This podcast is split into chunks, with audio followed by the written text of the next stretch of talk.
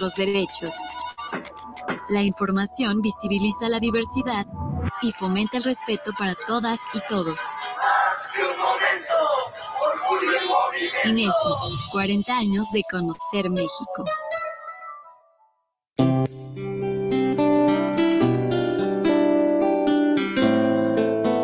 Enrique Vidrio Radio. Una vida comunicando vida. Oye, ¿no sabes cuánto cueste más o menos una banda de tiempo para mi platina? La verdad no, pero sí conozco un lugar donde las refacciones y accesorios Nissan originales y extranjeras tienen los mejores precios y además, si no lo tienen, te lo consiguen. Ah, ¿dónde? Pues en Autopartes Nissan El Catiche. Uh, pues entonces vámonos, ¿qué esperas? Primero hay que llamarle al 3672-3341 o al 1202-4401 y si tiene tu banda, pues vamos por ella a Carretera Saltillo 325-C en la Colonia Auditorio. Estás en guanatosfm.net. Continúa con nosotros. Los comentarios vertidos en este medio de comunicación son de exclusiva responsabilidad de quienes las emiten y no representan necesariamente el pensamiento ni la línea de guanatosfm.net.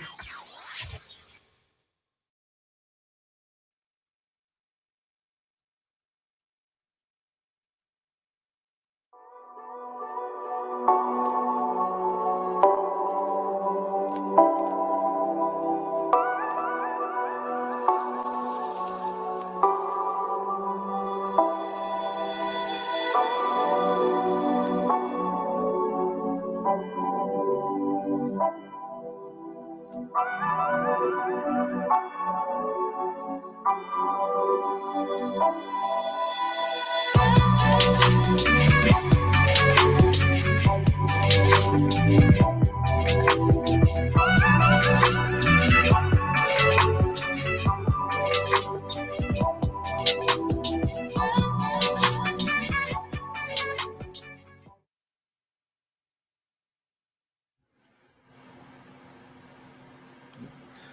tal amigos? Muy buenas noches, muy buenas noches. Les saludamos, les saludo su amigo y servidor Griseldo Mesa Bautista, mi nombre completo, conocido como el profesor Mesa.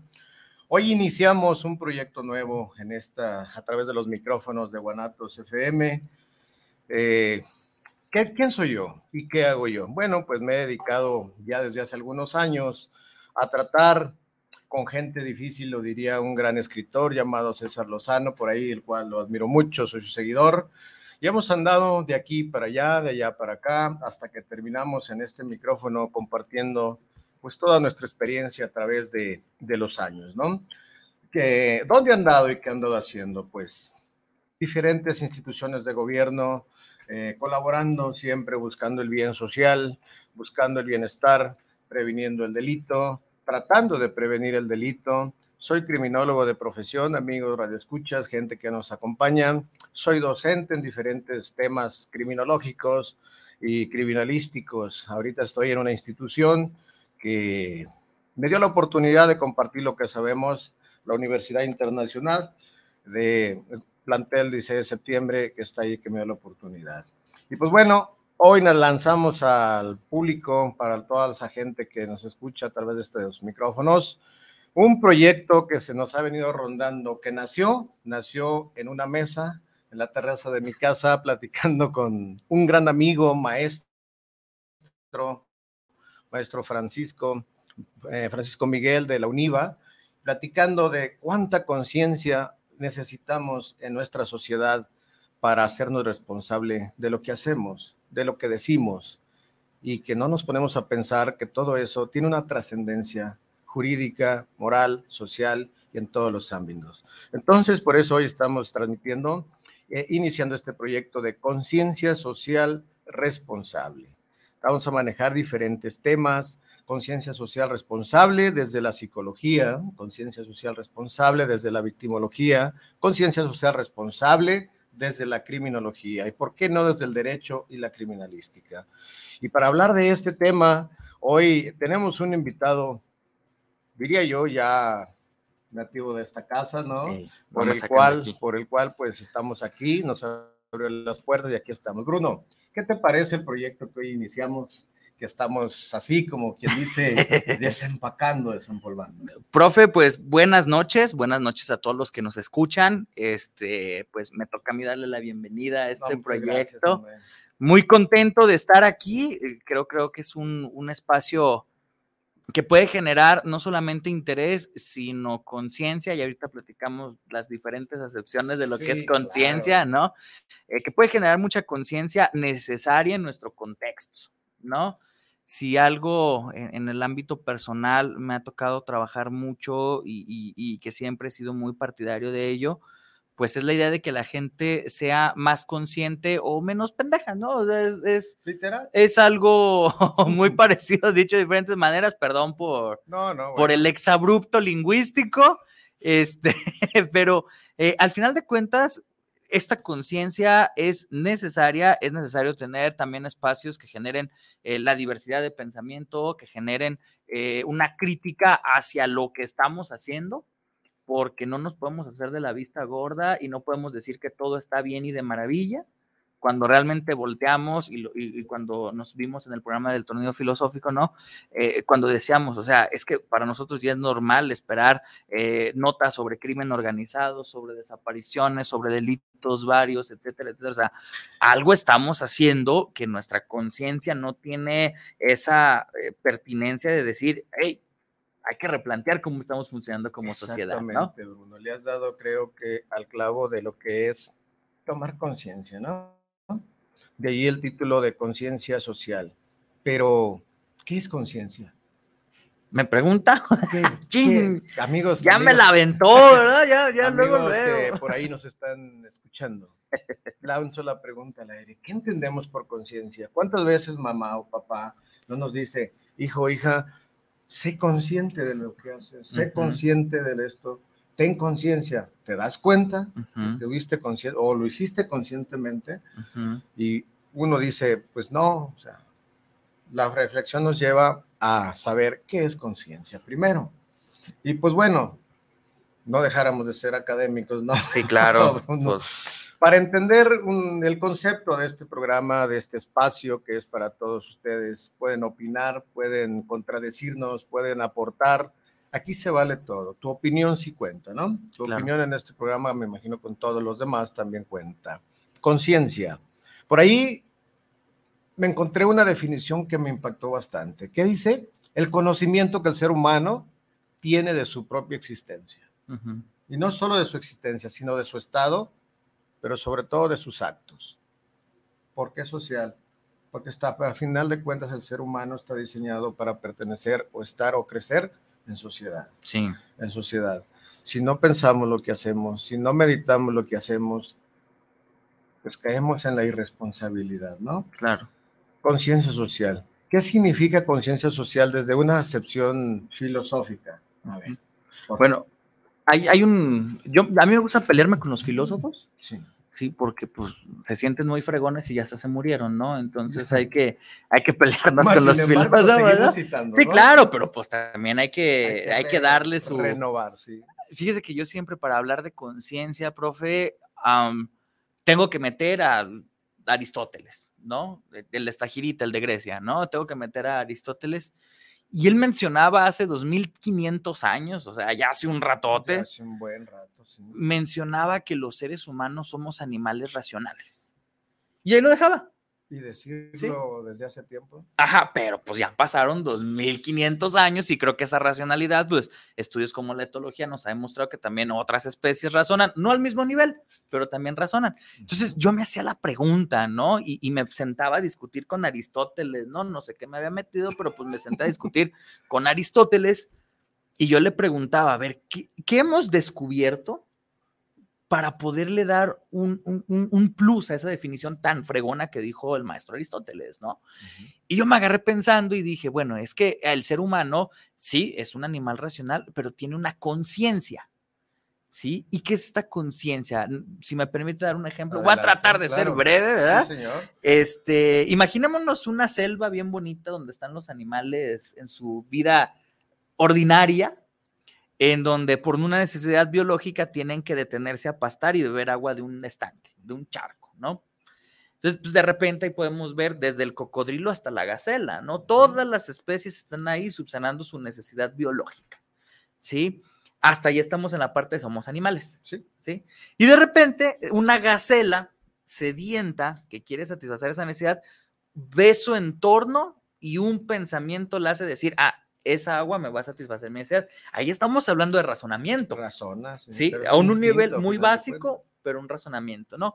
¿Qué es lo que hace la gacela?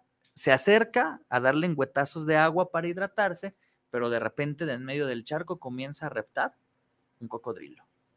¿Sí? Y se le empieza a acercar mientras la gacela comienza a tomar agua como si nada. De repente el cocodrilo sale, abre sus fauces, la cierra, pero la gacela corre. Sí, o sea, la libró. El cocodrilo instintivamente se vuelve a retirar, de reversa papi, se vuelve a retirar y ya este, pues ya comienza a hacer su vida normal. Ahora, hasta ahí nos quedamos con la definición de Aristóteles. ¿Cómo le vamos a dar el plus de la conciencia? Bien fácil, porque la gacela, a pesar de que su vida se puso en riesgo hace 30 segundos, vuelve al charco. Y de repente el cocodrilo la agarra, La agarra. y se la lleva. La conciencia de la vida, de la existencia y sobre todo para mí, Bruno Navarro 2023, la mayor conciencia que tenemos los seres humanos es la conciencia de la muerte. Sí, porque somos seres conscientes de que nos vamos De a morir. que nos hagamos sí. güeyes es otro boleto, ¿no? Pero en este sentido, la gacela, ¿qué es lo que, qué es lo que hace? No tiene esta conciencia y a pesar de que la experiencia empírica le dice que está a, a- a una mordida de fallecer, ¿sí? Porque lo acaba de pasar, aún así vuelve a ponerse en riesgo. Por eso hablamos de que cuando una persona cruza una carretera a 20 metros de un puente, está haciendo una inconsciencia. ¿Qué quiere decir esto? Que la conciencia es lo que me permite entender cuál es mi posición en el mundo, en el universo, en la realidad, de decir, "Eh, soy un ser finito. Y como somos seres finitos, a partir de ahí comenzamos a construir una idea del mundo. Para mí, eso es la Exacto, conciencia desde la perspectiva filosófica. ¿Cuántos seres humanos no actuamos como una como esa gacela? Híjole, ¿qué le digo? Nunca medimos las consecuencias, ¿verdad? No medimos esas consecuencias de que no lo hacemos conscientemente. A veces aprovechamos más el instinto Sí, claro. que esas cosas, ¿verdad? Así es. Este, bueno, aquí tenemos otra, otra definición de conciencia social, de conciencia, mejor dicho. Dice que es la capacidad del ser humano para percibir la realidad y reconocerse dentro de ella. ¿Cuántas veces vivimos apartados? Creemos, nos envolvemos en un núcleo de soberbia, ¿no? Sí, De que decimos yo lo puedo todo, yo no necesito de nadie, yo lo sé todo. Lo sé todo, ¿verdad? Ujú. Y caemos en una soberbia impresionante de que yo no ocupo a nadie, y es una gran falacia, ¿no? Por completo. Una gran mentira. Siempre vamos a ocupar de alguien, de la persona menos insignificante, que así la catalogamos en algunas ocasiones, mal, mal de alguna manera, pero así la catalogamos. Entonces, ¿por qué social y por qué responsable? ¿Qué es la responsabilidad? La, la responsabilidad, o por lo menos como yo la manejo de- desde el sentido terapéutico, ¿no? Del sentido también de la docencia, eh, la responsabilidad es cuando estamos dispuestos a hacer algo aunque no nos apetezca. ¿Sí? Yo ya sé que me tengo que levantar temprano para ir al trabajo, pero no me apetece que el despertador suene a las 5 de la mañana. O sea, para mí me apetece estar a gusto, cobijado, dormido, este, o a lo mejor levantarme, tomarme un cafecito y lo que sea. Eso es lo que apetece mi ser. Pero soy responsable porque sé que hay una actividad de la cual no me genera un placer necesariamente y aún así la debo de cumplir. la debes cumplir. Así es. ¿Qué Entonces pasaría si evadimos esa responsabilidad? caeríamos en unas consecuencias enormes que no estamos dispuestos a pagar. Ahí es donde, como dirían en el rancho de mi mamá, donde la puerca tuerce el rabo, ¿no? Cada acción va a traer una consecuencia y soy responsable cuando pago las consecuencias de mis actos. Exactamente, Bruno. Fíjate, la capacidad de responder por mis actos. Y ahí es donde Hay decimos, una "Uf, capacidad. Si es, estamos incapacitados, si no sabemos responder por lo que hacemos, por eso el mundo hoy en día está como está. Yo pienso que siempre, en toda la vida, en todo el en partes del mundo, en diferentes épocas, siempre ha habido esa falta de responsabilidad del ser humano, ¿no? En algunos momentos. Pero hoy yo siento el mundo que me ha tocado vivir, el trato con algunos de mis alumnos, el trato con la- el marco social en el que yo me desenvuelvo, he visto cómo a veces esa responsabilidad nos vale nos vale nada, o sea, ¿por qué llegaste tarde? Ah, pues es que anoche anduve, o sea, le damos más preferencia a la diversión, Sí, claro. a la farra, a irnos a veces que tu propia escuela, que tu propio trabajo, que tu propia familia. Sí, sí. Entonces, partiendo desde este concepto, mi querido Bruno, eh, la capacidad de responder por mis actos. Entonces, conciencia social responsable ve enfocado a eso, ¿no? Sí, claro. A que seas consciente, a que seas responsable de lo que tú haces, de lo que tú dices, de cómo lo dices, tomando en cuenta al prójimo, ¿no? Como esa palabrita por ahí que sale bíblicamente hablando, a la persona más próxima, ¿no? Sí, claro. Fíjese que a- hablando de esta responsabilidad, eh, yo creo desde muy profundo de mi existencia, y desde mi ser, que es lo que más nos cuesta trabajo generar a los seres humanos, ¿no? Y visto desde una perspectiva filosófica, somos más hedonistas que estoicos Exacto. y ahí es donde ya valió. Sí, porque en lugar de tratar de hacer lo correcto, lo adecuado para mí, para mi entorno, como lo diría un estoicismo saludable y bien Ujú. encausado, busco lo que se siente rico. Y vuelvo al punto del, del, del dormir, del levantarse temprano, ¿no? Pues sí, es bien rico estar tapadito, acostado y más en estos tiempos de lluvias con un cobertorcito. ¡Qué padre, qué rico! Sí, y prefiero seguir manteniendo ese estado de placer a cumplir con lo que me hace un bien para mi sociedad, ¿no? Si a mí me va bien como individuo en una sociedad, lo comienzo a mover como en granitos, ¿no? Y comienza a irnos todos bien. Entonces, si las personas tuviéramos esa responsabilidad de decir, tenemos que hacer o vamos a hacer, eh, sobre todo decidimos hacer lo que, lo que nos corresponde, pues ahí estaríamos hablando ya de una perspectiva completamente diferente, ¿no? Decía, perdón que Sí, te adelante. Decía un maestro en una ocasión en una conferencia, el maestro Baruch. ¿Por qué los hábitos? Que pueda- en un momento más, a ver si podemos enlazarnos con él. Le voy a mandar un vínculo, maestro, si no está, con, está escuchando. En un momento le mando el vínculo para ver si es posible enlazarse. Nos decía en una de esos, ¿por qué los hábitos? ¿Por qué los hábitos negativos los aprendemos más rápido? Y son muy difíciles de dejar. ¿Por qué? híjole, yo creo que esos hábitos que decimos malos, Ajá. Sí, eh, ahí, ahí es donde metemos la parte de la construcción social, ¿no? Estos constructos sociales que nos dicen, no, la sexualidad es mala, ¿no? Que nos dicen, no, el comer mucho es malo. O sea, hay Sí. una construcción social y de repente comenzamos como a decir, bueno, pues la sexualidad es una necesidad y pues no le veo nada de malo, ¿no? La No. alimentación lo es o el sueño lo es. El punto es que, como también decía el buen Aristóteles, híjole, pasan los años y lo tenemos que seguir citando, este, la bronca es encontrar el justo medio, ¿no? En el hecho de decir, tengo esta parte que me genera placer, que es el, el estar dormido, el descansar, pero también tengo esta parte de que es mi obligación, mi deber, y pues en este deber, ¿qué es lo que me corresponde hacer? Pues llegar temprano a mi trabajo, ¿no? Esté como esté, aunque también viene otro polo, que en la parte de las conductas atípicas del ser humano lo vemos, que es cuando decimos, no, sí, pues es que mi papá era bien borracho, pero siempre llegaba a trabajar temprano, ¿no? Entonces como de, Daba el chivo. sí, o sea, Nunca falló. es como de, ok, o sea, pues tampoco está tan chido, tampoco está tan padre, ¿no? Pero de repente las conductas sociales, y pues por eso nos encanta trabajar en, eh, con el ser humano, porque se pueden ir como estas distorsiones, ¿no? O sea, es funcional porque todo el tiempo eh, estuvo, hubo comida en la mesa, daba el chivo, lo que sea, pero pues será Yo adecuado que una no persona basta, llegue, ¿no? exacto, o Yo sea, creo que eso no basta. no ahí hablamos de una inconsciencia. Exactamente. Digo, eso no basta con... Yo soy responsable porque doy chivo. Bueno, sí. También hasta ahí. Yo soy responsable porque mis hijos recibieron educación, por ejemplo, ¿no? Yo soy responsable porque nunca he dejado sin comer a mis hijas, a mis hijos. Mi casa siempre ha tenido pan en la mesa. Pero ¿hasta dónde? ¿Hasta dónde? Sí. ¿Por qué un hábito, decíamos hace un momento? ¿Por qué un hábito genera o es más difícil de dejarlo y fácil de adoptarlo. Decía esta persona que les menciono, el maestro Baruch, en una de sus conferencias, en una de sus clases, que yo he tomado muchas clases con él, maestro, porque un hábito te genera placer inmediato. Por ejemplo, ¿cuántas veces no? Fúmate un cigarro, te va a hacer bien, te va a quitar el estrés. Y después no es un cigarro, son dos, son tres, o por quedar bien, ¿qué crees? Ya agarraste el vicio, un hábito que tú no querías más, sin embargo, era en el momento que tú lo necesitabas, se te dio, ¿no? Y bueno, amigos, pues este Este proyecto, pues, es, no es más que nada una invitación social a la introspección.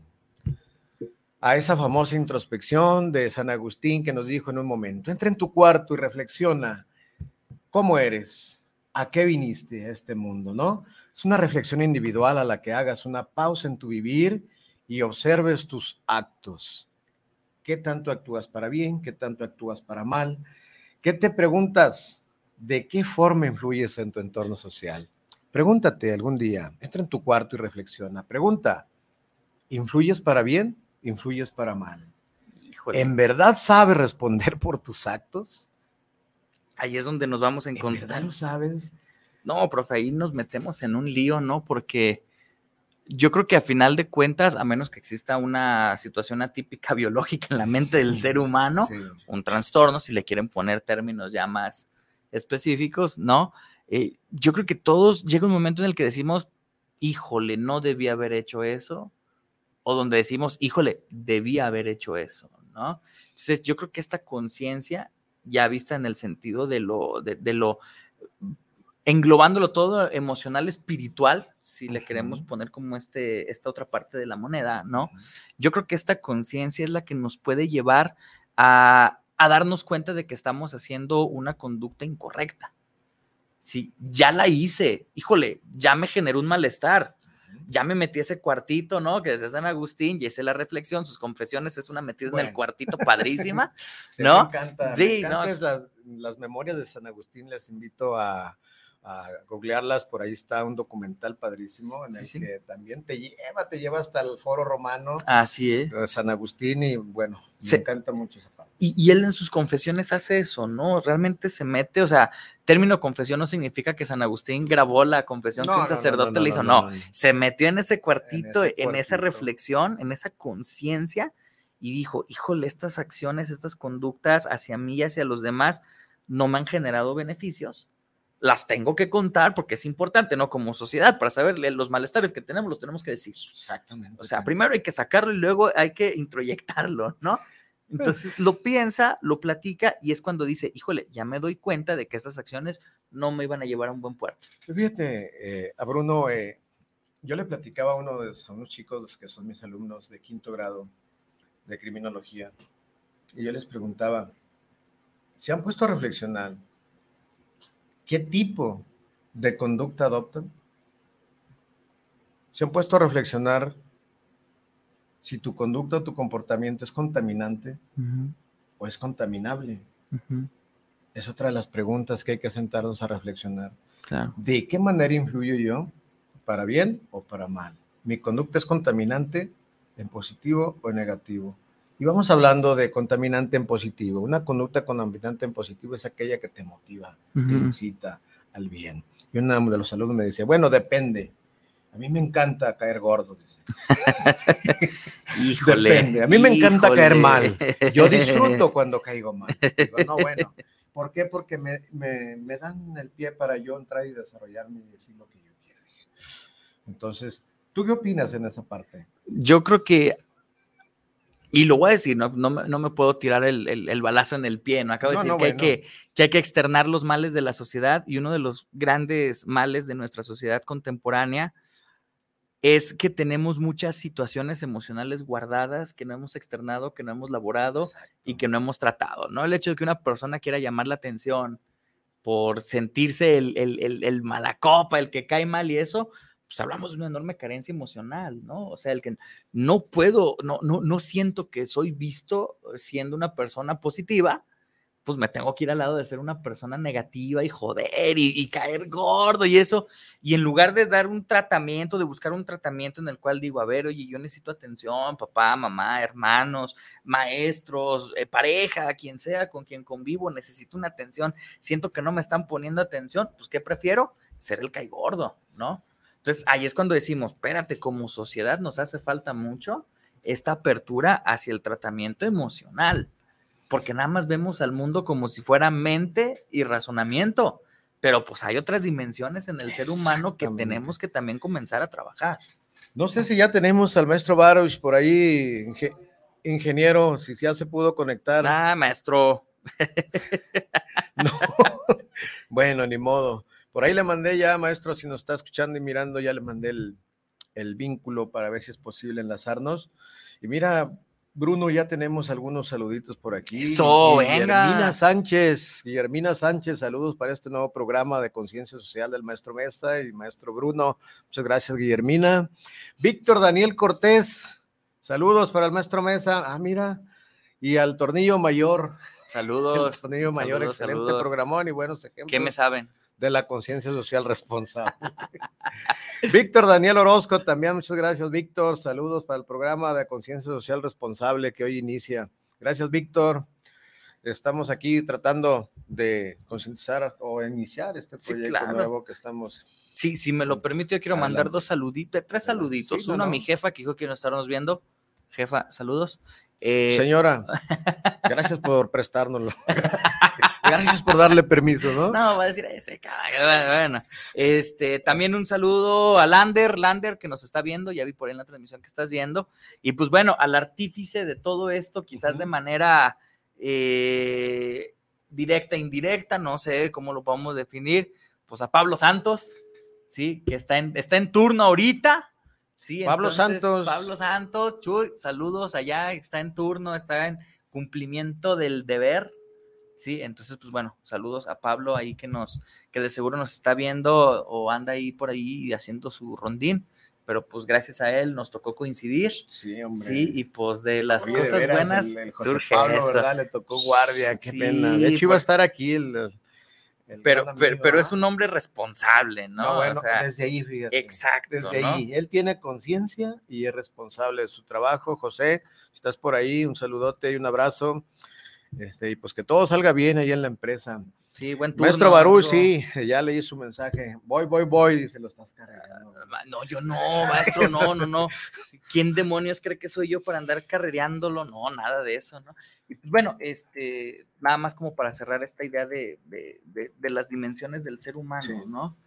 Eh, creo que es un trabajo necesario para todos los que nos dedicamos a atender al ser humano desde la criminología, tanatología, psicología, pedagogía, o sea, todos los que hacemos un trabajo directo con el ser humano, es importante entender que estamos compuestos por diferentes partes y todas son igual de importantes.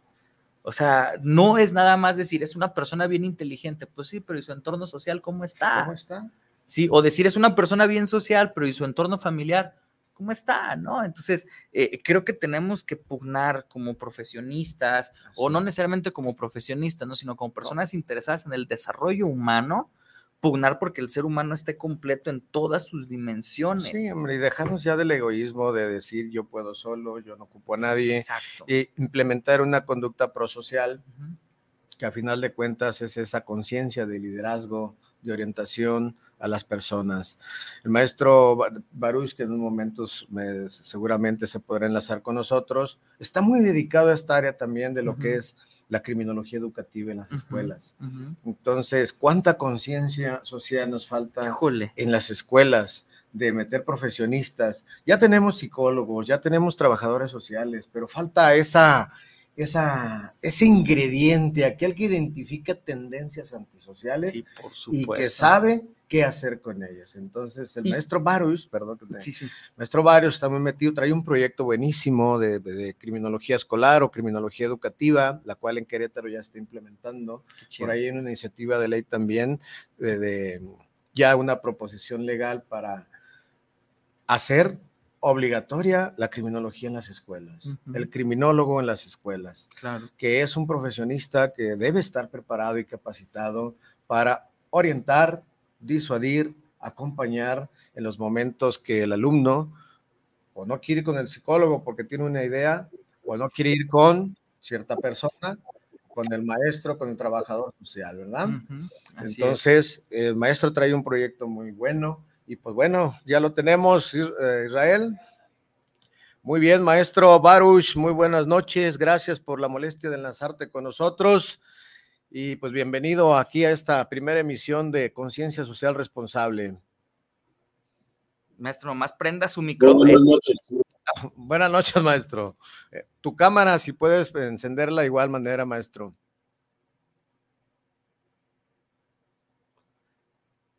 Está peleando con la tecnología, ¿verdad?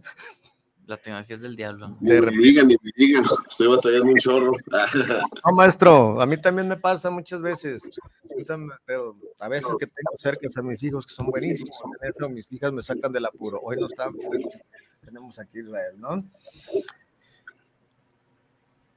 Adelante, maestro, ¿cómo estás? Buenas noches.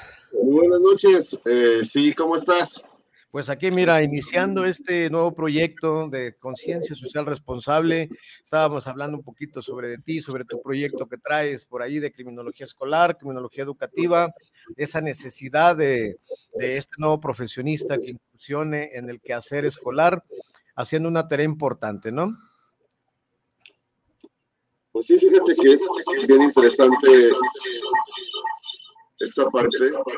Creo que tienes dos micrófonos encendidos, maestro. Permítame un momento, permítame un momento, porque es que normalmente estoy conectada con la laptop, pero ahorita me estaba fallando mucho con el audio. Ah.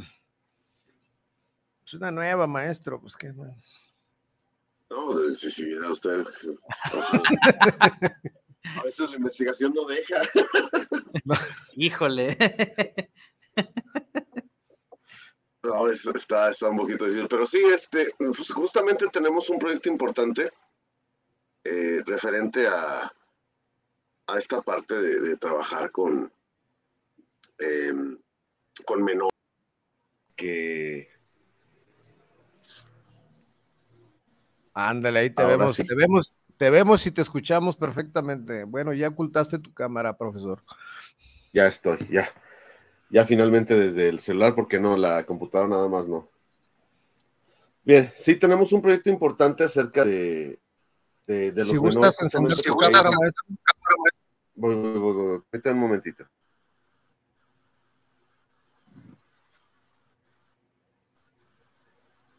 Aquí estoy. Ah, sí. Ahora sí te vemos y te escuchamos. Adelante, maestro. maestro. Sí, justamente este, era una parte importante de la prevención, el, trabajar con, menores.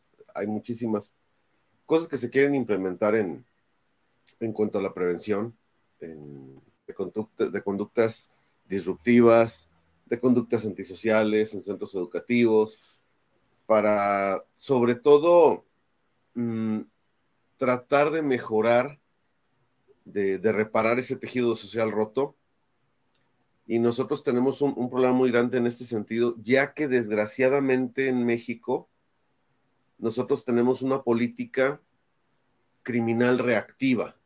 Nosotros tenemos, si, te das cuenta, tenemos que, bueno, no quiero sonar mal, ¿verdad? Pero tenemos que acá, ¿no? Llegan las, los chicos con armas, con sus trocas perronas, acá con sus bototas y y acá con sus pistolas y sus perros de guardia, de trabajo, ¿no? Y, todo esto, y eso nada más es reacción, ¿no? O sea, realmente no nos ponemos a, pensar en, la prevención. El doctor Adrián Rein en Estados Unidos se dio cuenta porque durante muchos años, sobre todo en, en la década de los 90 y 2000, trató de empezar a trabajar con, con adultos en el sector penitenciario. ¿Sabes qué?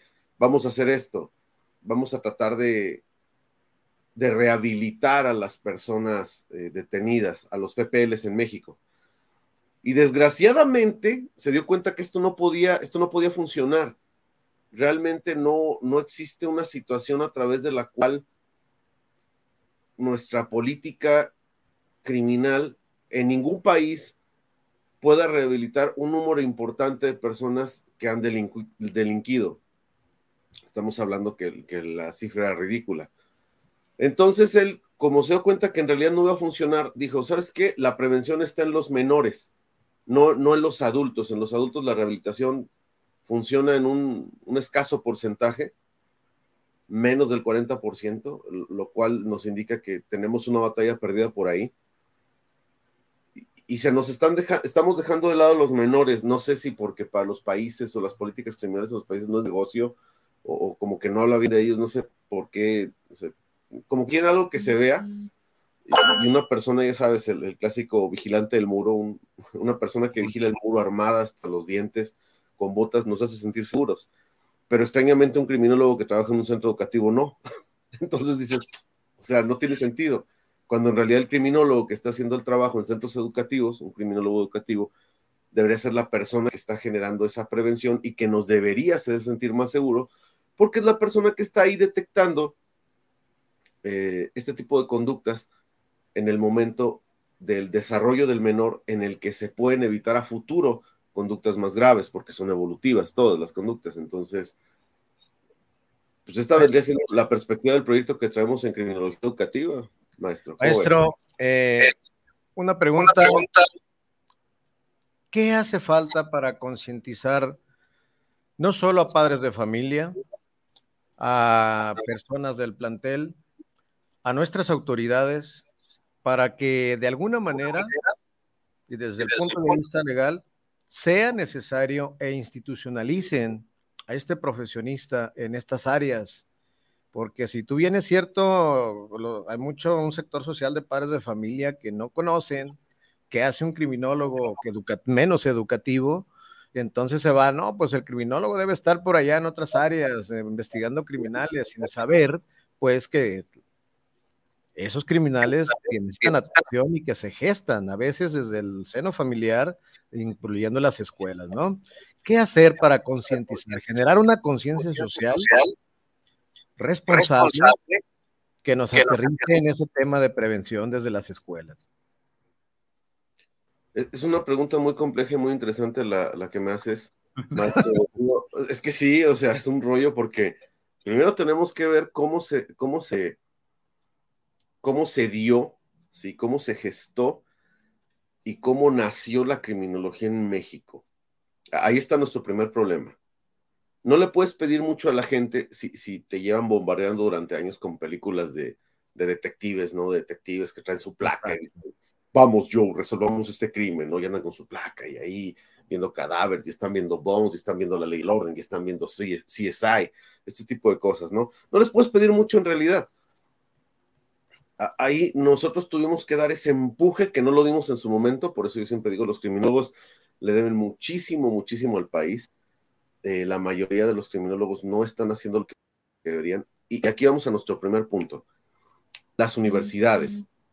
Sí, eh, hablar específicamente de la situación dentro de las universidades en México nos llevó a, no sé por qué tener la idea errónea, de que la criminología la vendieron con morbo y para meterle morbo le enseñaron con criminalista, con criminalística, perdón. La criminalística y la criminología son dos cosas diferentes. Pero en México la, vendieron como una ciencia de investigación criminal, la criminología, y nada que ver. La, la, criminología no es una ciencia de la investigación criminal, no es una ciencia del directamente del sistema de procuración de justicia, no es no es un detective, un criminólogo es un detective, un criminólogo no tiene nada que ver con un detective, no tiene nada que ver con la criminalística. Nuestros planes de estudio en las universidades les meten, por ejemplo, los criminólogos, que balística forense, medicina forense, este, química forense, eh, interrogatorios, le meten investigación criminal y criminalística. Eso no es un criminólogo, es un crimicriminalista, básicamente. o, o, como acá en San Luis Potosí son crimiabogados.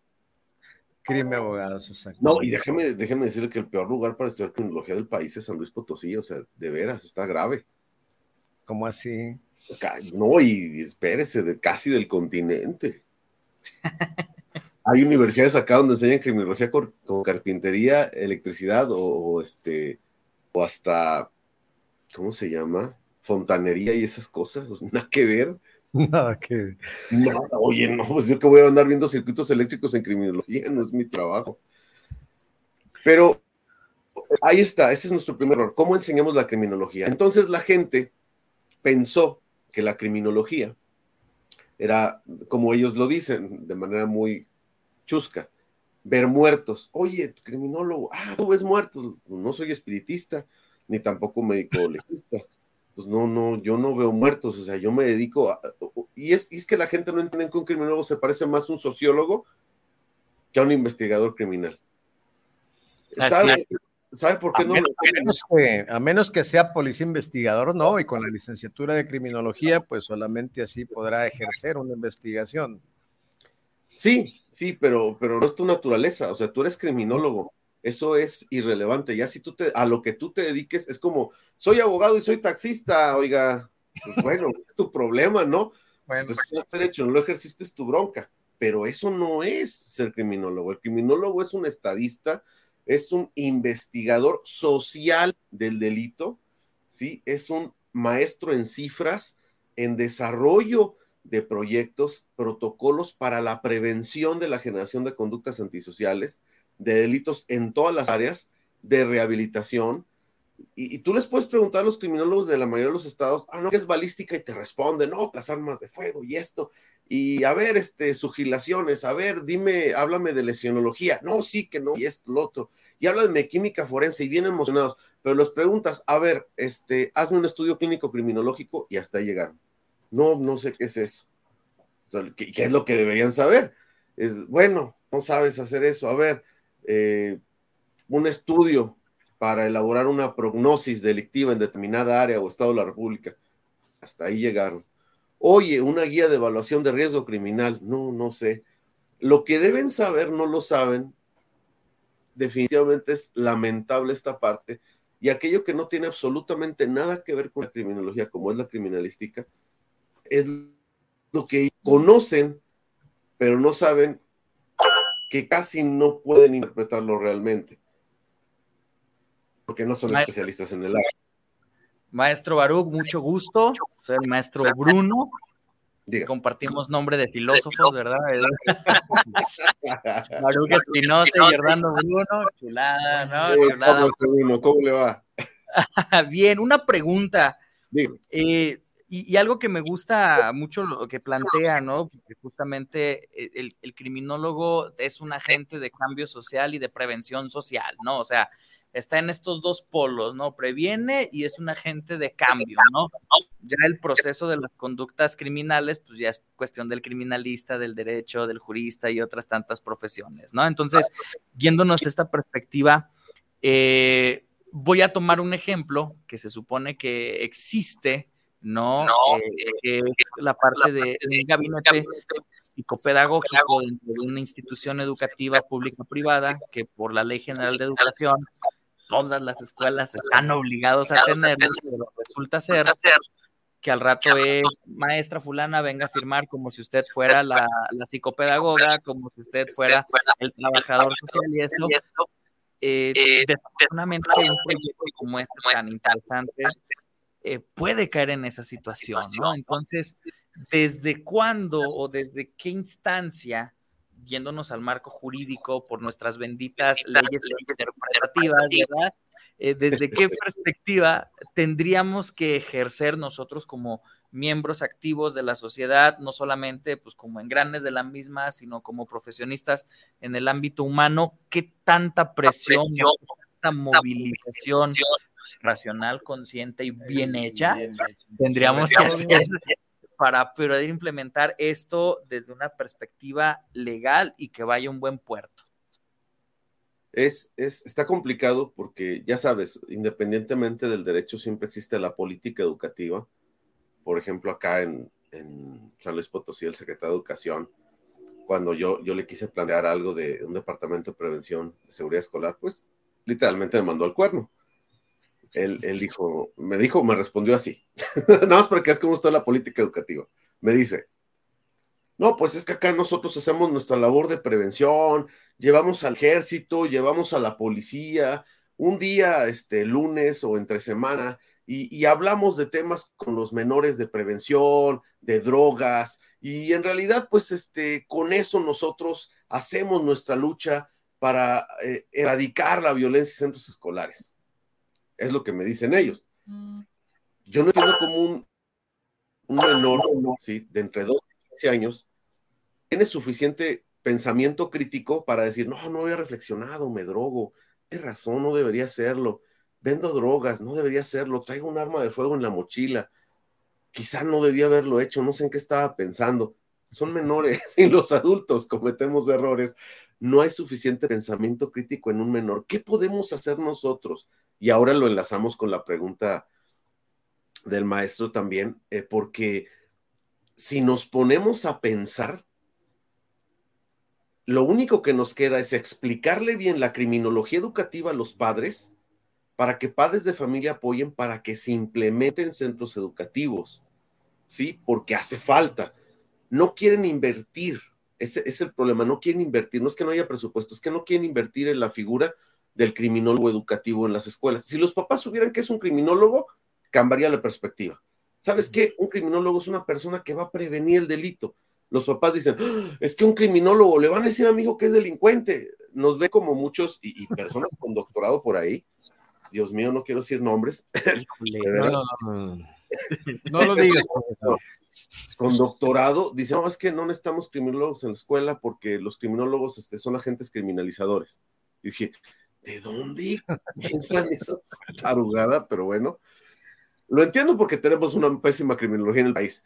Pero para aquellos que sí sabemos qué es la criminología, que trabajamos este, de frente a la criminología, haciendo trabajo de criminólogos, nosotros entendemos que es para ayudar a los centros escolares, en este caso la criminología educativa. Debemos apoyarnos con padre de familia para que se implementen centros escolares, explicarle al papá que la criminología no es andar con un arma en un centro educativo, no es asustar a su hijo y decir que su hijo es delincuente. O sea, no, eso no tiene nada que ver. Pero para eso necesitamos hacer un trabajo como criminólogos realmente lo que nos corresponde, no como el 90% de los criminólogos en el país que ¿dónde vas a dónde quieres trabajar? En servicios periciales, en las vicefiscalías científicas. Ahí quiero trabajar para estar ahí bien chido en los delitos. O sea, realmente no hay vocación criminólogo, no tenemos ese corazón, esa espina, ese tuétano, decir, pues quiero ser criminólogo y no es fácil. Bueno, esto sería, sería un mensaje directo ¿no? a todas aquellas eh, universidades que venden la carrera de criminología, más bien la venden como criminalística y no como criminología. Y me queda claro que la criminalística vende mucho, ¿no? Claro. Es un como un merengue, ¿no? Que es espumoso, así que, ah, yo quiero ser como ese, y llegan los jóvenes contaminados por serie de televisión. Eh, sí, saben, por decir alguna, ¿verdad? De que las superpolicías de Estados Unidos, ¿no? Que todas, todas se la saben y todas, todas. Entonces yo quiero eso, llega. ¿Hasta dónde, pues, se podría concientizar a la población, principalmente a la comunidad académica, la comunidad académica, donde entiendan realmente qué es la criminología para poder impartirla, ¿no? Para poder impartirla y bueno, tu proyecto, tu proyecto suena muy tentador, suena muy ambicioso. Mucha suerte con él, maestro, y pues Gracias. alguna frase, alguna frase por ahí. Aquí te esperamos en la tierra de las tortas ahogadas, ¿no? Ojalá, suena muy así de que ojalá haya mucha suerte, porque y sí es cierto. Mucha suerte porque tú acabas de decir atinadamente, ¿no? No le quieren invertir. Entonces, afortunadamente, por acá al grupo, al grupo de nosotros que traemos Gapas Wii, nos han abierto las puertas por ahí en algunas escuelas, impartiendo talleres, cursos. Y ahorita traemos por ahí un taller implementándolo ya en algunas escuelas. Eh, nos hablaron ya de una técnica, de una técnica de secundaria, de, para tratar la violencia social en el noviazgo, ¿no? Desde el noviazgo, porque todo el mundo quiere prevenir la violencia en las familias, la violencia de hogar, la violencia de la casa, sin saber que muchas de las veces en muchos matrimonios, pues inicia desde el noviazgo, ¿no? Claro. Maestro, algo, alguna, algo que quieras agregar ya para irnos, ir cerrando este bloque. Y no sé comerciales. No, este, pues no, en realidad ojalá que, que pudiéramos tratar de implementar, de que hiciéramos ese esfuerzo, que, que las autoridades educativas nos apoyaran en todos los estados. Hay algunos estados de la República donde sí nos han apoyado y hemos tratado de implementar departamentos de, de criminología educativa o de prevención escolar para que la gente no se asuste, le tenemos que cambiar el nombre. O seguridad escolar en San Luis Potosí le cambiamos el nombre. En Hidalgo estamos con la doctora Eva Carla trabajando.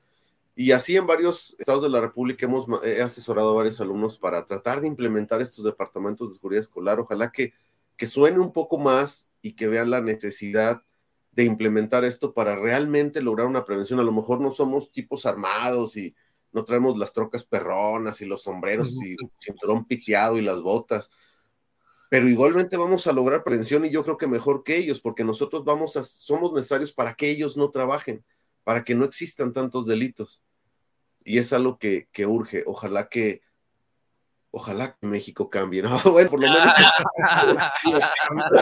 Fuerza, Morfe, lo dices así como ojalá México cambie, no, tiene que cambiar, que Acuérdate que la 4T está en proceso, profesor.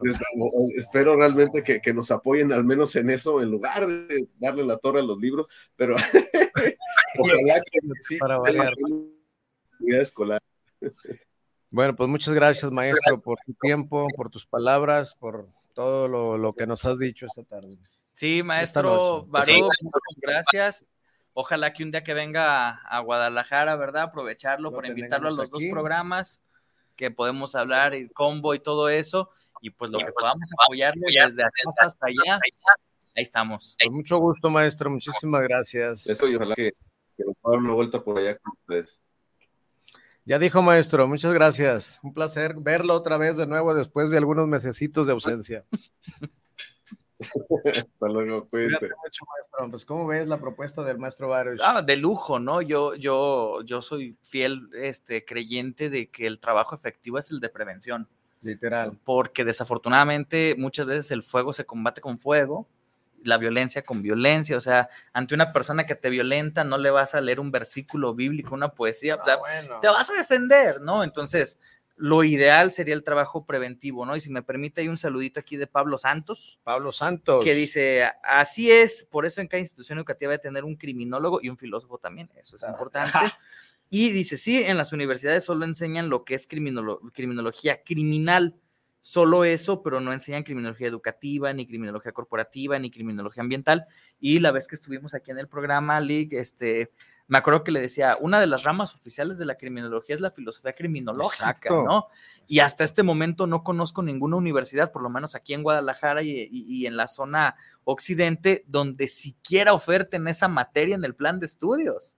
O sea, ni siquiera aparece eso, o sea, estás mermando a los, a los ed educandos de criminología de una de las partes necesarias e indispensables para entender el comportamiento humano, ¿no? Entonces, desde ahí nos podemos dar cuenta de que pues todo mal y hay una explicación pedagógica para el por qué se da este fenómeno, ¿no? Porque si yo como institución, porque en la mayoría de los estados del país la criminología se estudia de manera privada, no está dentro de las currículas de las universidades públicas, eh, para que a mí me permitan poner una, una, una, licenciatura, yo como agente privado, pues necesito hacer una tramitología y demás, pero si yo pongo el nombre de criminalística, por la lógica del estudio de la profesión, me van a pedir cierto tipo de laboratorios que la mayoría de las escuelas no tienen oportunidad para adquirir. Exacto, más sin embargo. Y ahí es cuando dices, no ¿qué se le parece? Criminología es porque está englobada dentro de las ramas de la ciencia jurídica, ciencias sociales, necesita salones y maestros, punto. Punto Luz final. verde para que exista, ¿no? Entonces ahí es donde se comienza a pervertir desde la estructura legal de, de, de la educación esta situación. Pues mira, Bruno, ya casi, híjole, qué pronto se van 60 minutos, ¿verdad? pues este es el proyecto que estamos iniciando hoy, tratando de sembrar esa semillita en todas aquellas personas que se molestan en oírnos y que seguramente iremos creciendo con el paso del tiempo, en sembrar esa, esa semillita, ¿no? De hacer conciencia, una conciencia individual primero, luego colectiva, pero sobre todo esa capacidad que debemos tener de los seres humanos para primero percibir, ¿no? Claro. Percibir. Luego reconocer, comprender problemas y necesidades del otro. Uh -huh. ¿Qué, ¿En qué podemos ayudar, no? Una perspectiva de otras personas con, con antecedentes culturales, por ejemplo, las personas este, de bajos recursos, uh -huh. nuestras etnias, nuestros... Eh, bueno, pueblos originarios. Pueblos originarios, muchos le llaman indígenas, ¿verdad? Uh -huh. Pero pueblos originarios o nativos. Y de acuerdo, bueno, pues aquí mira, me voy a citar a Cassell, una persona, dice, una persona con conciencia social siente empatía, siente compasión, entiende las normas sociales y éticas para comportarse en su contexto, reconoce los recursos y apoyos primero de su familia, uh -huh. luego de la escuela y posteriormente de su comunidad. Entonces, le, bueno, sí, van a decir ustedes, ¿Y cómo le va a hacer? ¿Qué más sigue aquí en Conciencia Social Responsable? Bueno, pues vamos a estar compartiendo, así como hoy Bruno nos, nos acompañó. Seguramente el próximo sábado nos acompañará otra persona con otro tema tan importante. ¿Cuáles temas vamos a manejar? En primer lugar, la escalera cíclica de la violencia en el noviazgo. Uh -huh. Ahí tenemos, híjole. Para aventar para arriba. Para aventar para arriba. Segundo, las ocho columnas del noviazgo. De un gran escritor por ahí que anda sonando mucho, Fernando Durán, no sé si te suena el nombre, Fernando sí. Durán, que él nos dice, buenas bases sólidas, relaciones sanas. ¿Desde dónde? Desde el noviazgo. Yo, fíjate que he preguntado a algunos jóvenes, quiero tener novia y no sé cómo. Primero pregúntate para qué y por qué. Claro. ¿Qué es el noviazgo? ¿Cómo hace? Entonces, esa conciencia que queremos sembrar desde ahí para ir previniendo y saber lo que les espera, ¿no? Sí, claro. Por ahí vamos a tener también otro, otra charla, otro, otro programita de conductas contaminantes. ¿Te suena? Sí, uy, no, Conductas pues, contaminantes. híjole, todos, ¿verdad? Y luego tú, ¿cómo te consideras? ¿Un contaminante o un contaminable? Si eres contaminante, ¿contaminas para bien o contaminas Para arriba o para, para abajo. ¿verdad? Contaminas para mal. Las siete reglas de oro para vivir una en pareja. ¿Te suena? Sí, claro. Una conciencia desde ahí, desde ese punto. ¿Cómo hacer de tu hijo? Híjole, aquí hago una pausa en este tema, porque hay muchas veces que, por ahí te acuerdas, no sé si te recuerda la teoría lombrosiana, ¿no? El criminal nace. Entonces, ¿cómo hacer de tu hijo un antisocial? Muchas de las veces, No se necesita enseñar, ¿no? híjole, no, no, no, desde la, desde la casa empezamos a ver tendencias, empezamos a ver rasgos. ¿Y qué decimos? El mecanismo de defensa. ¿Mi hijo? No, No. se le va a pasar. no. Le, le hablan en la escuela a los padres y ¿qué dicen? No, mi hijo, Mi no así. no, mi hijo no hace nada. ¿Verdad que no? Entonces, ¿de hasta dónde hacemos bien? ¿Hasta dónde hacemos mal? Sobre todo, vamos a ir abordando también uno que otro por ahí también. Disciplina con amor, deberes, obligaciones, que de- desde casa, ¿no? Y pues eso. Así es. Y pues bueno, eh, dos cositas. Un saludito de Soco González que dice buen tema. Saludos, saludos Soco. Y pues yo agradecerle, profe, la invitación a, a padrinar su proyecto.